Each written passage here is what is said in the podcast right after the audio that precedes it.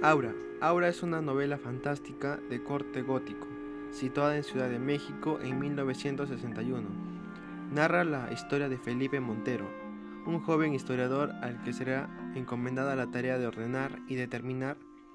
de escribir las memorias del general Llorente por parte de doña Consuelo, su viuda, con la condición de que deberá vivir en la casa junto a ella y su sobrina. La casa resulta extraña para Felipe, está permanentemente a oscuras para no avivar el recuerdo del general fallecido, apenas iluminada con la luz de velas y con un mobiliario y una decoración antigua, como si en la casa el tiempo no hubiera pasado. Este, el, el ambiente recuerda a las novelas góticas donde predomina la oscuridad y no existe constantemente la sensación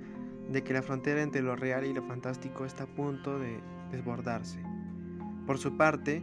la labor de la lectura y ordenación de manuscritos del general, escritos en francés, llevará a Felipe no solo a explorar los entresijos de la vida política mexicana del siglo XIX, sino también a conocer de manera de historia de su enamoramiento con Doña Consuelo y el paulatino proceso de deterioro de la mujer. Doña Consuelo, incapaz de concebir hijos para el general, en su sentimiento de culpabilidad, empieza a experimentar con una serie de rituales mágicos que recuerdan a las prácticas de brujería para sí y lo cual tener un hijo con el general, lo cual contrasta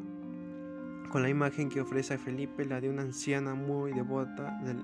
cataclismo. Pero Felipe empieza a darse cuenta de que forma en que se comporta Doña Consuelo y ahora escapa de lo común. La anciana y la sobrina tienen una extraña relación en la que Doña Consuelo tiene poder para controlar lo que hace y dice Aura, sus gestos y movimientos. Por último, Felipe se enamora de Aura y en la idea de que la joven es una prisionera de la anciana, le propone liberarla, pero ésta se niega, y en lo último de los encuentros amorosos que mantienen, se percata de que la vieja y el joven